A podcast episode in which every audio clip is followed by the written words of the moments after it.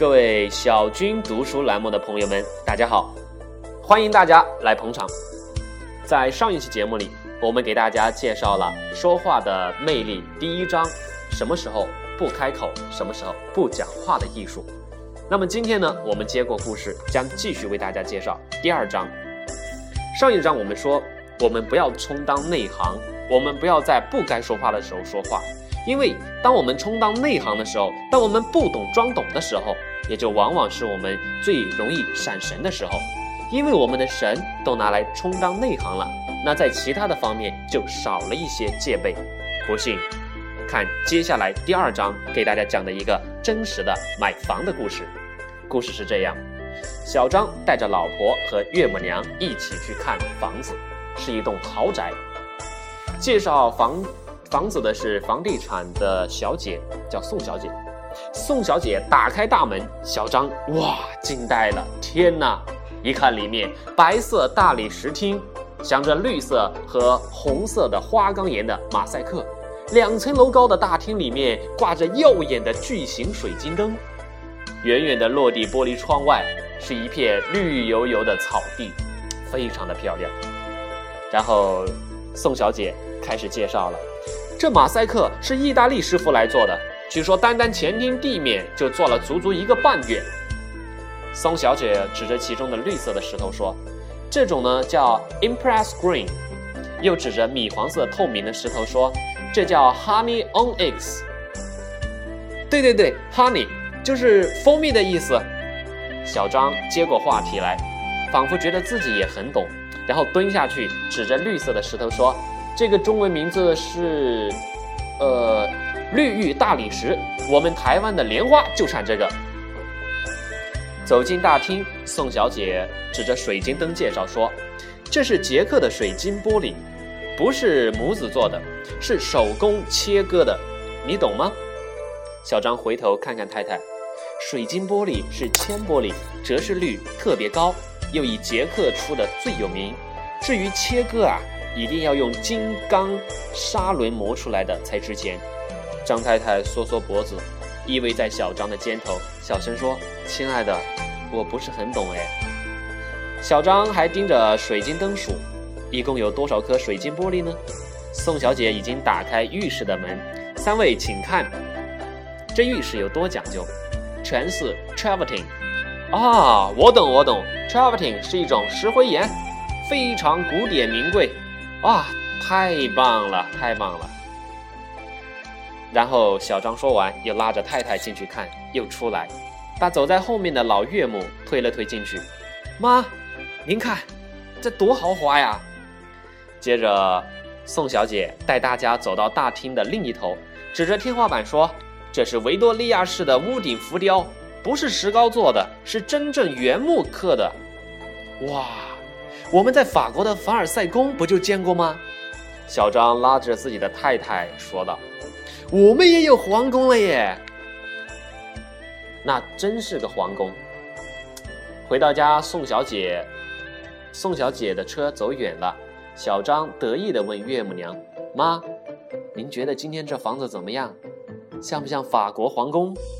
老太太不是很高兴地咧咧嘴说：“我没进过法国皇宫。”小张笑了起来：“对我忘了，妈，您还没去过欧洲。”又拍拍老岳母。不过没关系，接下来呀，咱们就可以住皇宫了。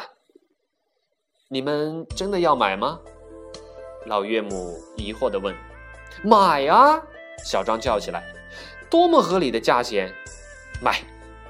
回头看看太太，买不买？买！老岳母看他们小两口挺高兴，也没有搭腔，转身就走了。小张有点不大解、不高兴，对着老婆说：“妈，这是怎么回事？”他老了，大概舍不得这个家。太太拍拍小张：“啊，不用管妈，只要你觉得好就好。”我当然觉得好啊！我看过多少房子了，我多内行。小张气呼呼地说：“告诉你妈，叫他少作怪。”晚上，两口子把存折翻过来翻过去算了一遍。又看看当天的股票行情，虽然有点紧，但是卖掉现在的房子，然后再去买一栋新的别墅，勉强还能应付。宋小姐，我先生决定买了。就在夜里十一点多，张太太打电话过去，宋小姐连连道喜，赞美小张夫妇眼光好，运气好，说隔天就安排签约。挂了电话，张太太转过身，扑在小张的怀里，好棒哦，我们就要住皇宫了。却看见自己的老母亲一扭一扭的出来，老太太悄悄的坐在旁边的沙发，没吭气。半天，突然小声的说：“你们真看清楚了吗？我怎么看见前厅的上面裂了一大条，靠近花园的地板和门框下面又都蛀烂了，好像有点白蚁耶。”妈。张太太在嘴唇边上做了一个“嘘”的手势，然后拉着小张进去睡觉了。夜里两点多，小张突然翻过身，问老婆：“妈为什么说她看见裂缝？还说什么门框被白蚁蛀坏了？亲爱的，你看到了吗？”今天我跟着你看，只有妈一个人走在后面。第二天一大早，宋小姐就上门了。我们还想再去看看，再决定，可以吗？小张说：“当然可以啊。”宋小姐很爽快地答应了，且跟前一天一模一样。从打开大门就介绍地上的马赛克，这真是意大利。小张夫妻这回可没说话了，也没有看地板，而是相反的抬起头来，一起仰头看看天花板上的裂缝。走到大厅的一头。宋小姐又介绍那维多利亚式的屋顶，这可是用实木雕刻。小张夫妇也没抬头，倒是低头看了地上的门框和地缝。天哪，全烂了，烂成这个样子！昨天我们怎么没看到啊？小两口在心里一起嘀咕：“好险呐！”故事讲完了，有话好说，咱们一起来分析一下这个故事。大家是不是觉得，如果不是这个小张的岳母娘一个人走在后头，因为她没有去专心的听售楼小姐宋小姐的美言，蒙蔽了双眼，小张夫妇很可能就在买房子之前、买定房子之后，才发现自己当天中了邪，对那么大的瑕疵、那么大的问题都视而不见。宋小姐的打法没什么稀奇。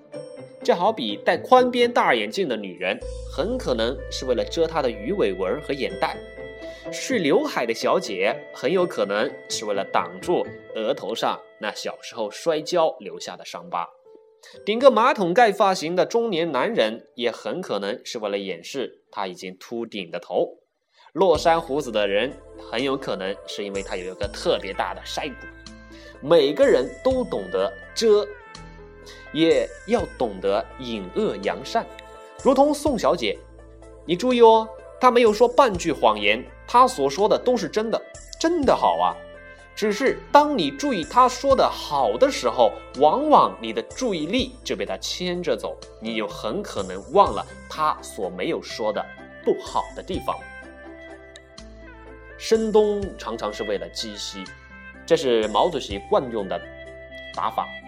知道了这一点，如果房地产的售楼小姐开车带你去看房子，她带你由西边进入，一路上看到的都是豪宅大院，使你以为自己将买的房子正是那静谧住宅区的最深处，你可千万别这么想，最好改天自己再由另外一边过去看看，你极有可能发现那房子原来隔半条街就是加油站，隔一条街就是风化区。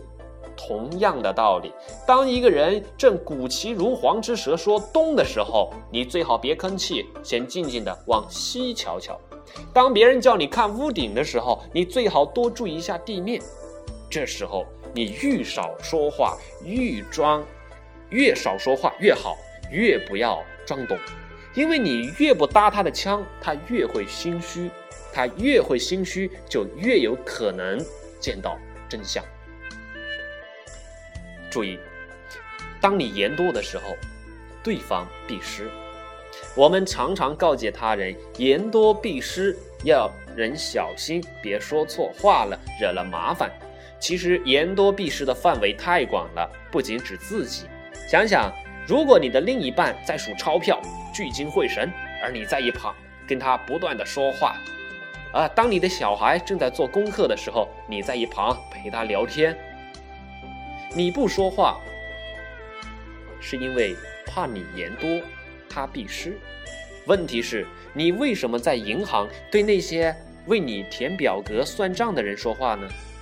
每次去医院看医生，为什么在医生给你开药方、做诊断的时候，你又东扯西扯呢？你扯，你是为了表现自己会交际，表示你幽默亲切。而注意哦，那银行职员和医生也给你啊东拉西扯、有说有笑的时候，那极有可能出错。岂知啊，在你们谈笑之间。可能大错已经铸成，银行出错，你还有可能发现和改正。注意，医生如果出错，那可就麻烦了，因为他开错药，你吃错药，除非出了大毛病，否则连你自己都不知道。那医生发现，他也不会告诉你。少吭气，听他说。如同售楼小姐宋小姐所说，他会带小张夫妇牵着他们的注意力走。从另一个角度去想，你言多也有可能使别人失去观察力，更严重的是失去创造力。比方说，如果你请一个室内设计师到你家来帮你看看房子，重新做个规划、做个设计，可是当设计师还没说话之前，还没进你家门之前，你就先说出一堆自己的构想。进门之后，然后你又抢在他之前，告诉他：“哎呀，你想在这里加个门，那边一个墙，那里打个洞，显示出你自己多么的高明。”可是注意，你错了。你为什么不等一等，先让他静静的观察，看完之后听他怎么说？你怎么不想想，专业的设计师很可能有全新的视野、全新的观点，想到的。可能比你的点子更好哦，而当你先说了一大半，则有可能把它限制住，把它局限住，把他的灵感和创意全赶跑了。先听完他说，再开口，不会有什么损失。我们再来想象另外一个场景：当你教小孩写作文的时候，做题目的时候，你先问他题目是什么。问完之后，还没等到孩子进行思考，你还没去引导他的时候，你就发表一大堆你自己的想法，该这样，该那样，应该这样，应该那样。只见孩子这个时候瞪大了眼睛看着你，举着笔也不知道怎么写了。是你上学还是孩子上学呢？我们为什么不去用问题引导孩子，发挥孩子的思考空间，引导孩子去创造？让他海阔天空的去写作呢？同样的道理。据心理学家统计，许多爱讲话的父母带大的孩子呀，不但学话比别的孩子快，哦，不比别的孩子快，这里讲错了啊。爱讲话的父母带出来的孩子讲话反而更慢，为什么？因为当那孩子才把头转向电视机的时候。他还没来得及表达，大人就已经帮他打开了电视。当孩子才看了一眼奶瓶的时候，当他还没有开口表达之前，奶嘴已经被父母塞进了嘴里。你要这个对不对？你要那个对不对？亲爱的，你想尿尿了？